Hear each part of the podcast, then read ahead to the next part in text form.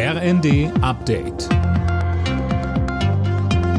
Stündlich neu. Auf den Punkt informiert.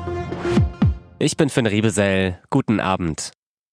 Fünf Terrorverdächtige sind nach den mutmaßlichen Anschlagsplänen auf den Kölner Dom festgenommen worden. Vier davon in Wien. Das teilte das österreichische Innenministerium mit. Laura König berichtet. Auch in Wien und Madrid hat es Hinweise auf mögliche Anschlagsplanung gegeben. Berichten zufolge führt die zu einem Ableger des IS. Wir nehmen die islamistische Terrorgefahr sehr ernst und sind äußerst wachsam, sagte Bundesinnenministerin Faeser den Funke Zeitung. Sie sagte aber auch, wir alle lieben unsere weihnachtlichen Traditionen und lassen uns nicht einschüchtern oder an unserer Lebensweise einschränken. Der Dauerregen hat die Hochwasserlage in weiten Teilen Deutschlands verschärft. Besonders im Einzugsbereich der Mittelgebirge gibt es bereits Überschwemmungen. Holger Dilk berichtet. In Sachsen-Anhalt und Niedersachsen führen alle Bäche und Flüsse aus dem Harz Hochwasser. Die Talsperren sind voll und müssen teilweise abgelassen werden. Im Weserbergland hat die Weser in allen betroffenen Bundesländern die höchste Warnstufe erreicht.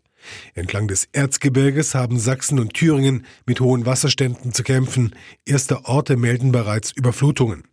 Eine Entspannung über die Feiertage wird nicht erwartet.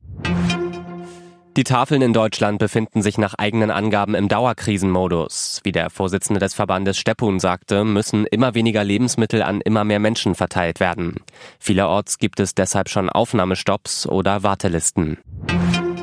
In London ist ein zweiter Mann festgenommen worden, der ein Werk des Street Art Künstlers Banksy geklaut haben soll. Es handelte sich um ein Stoppschild mit drei Drohnen drauf. Der erste Verdächtige ist mittlerweile gegen eine Kaution freigelassen worden. Alle Nachrichten auf rnd.de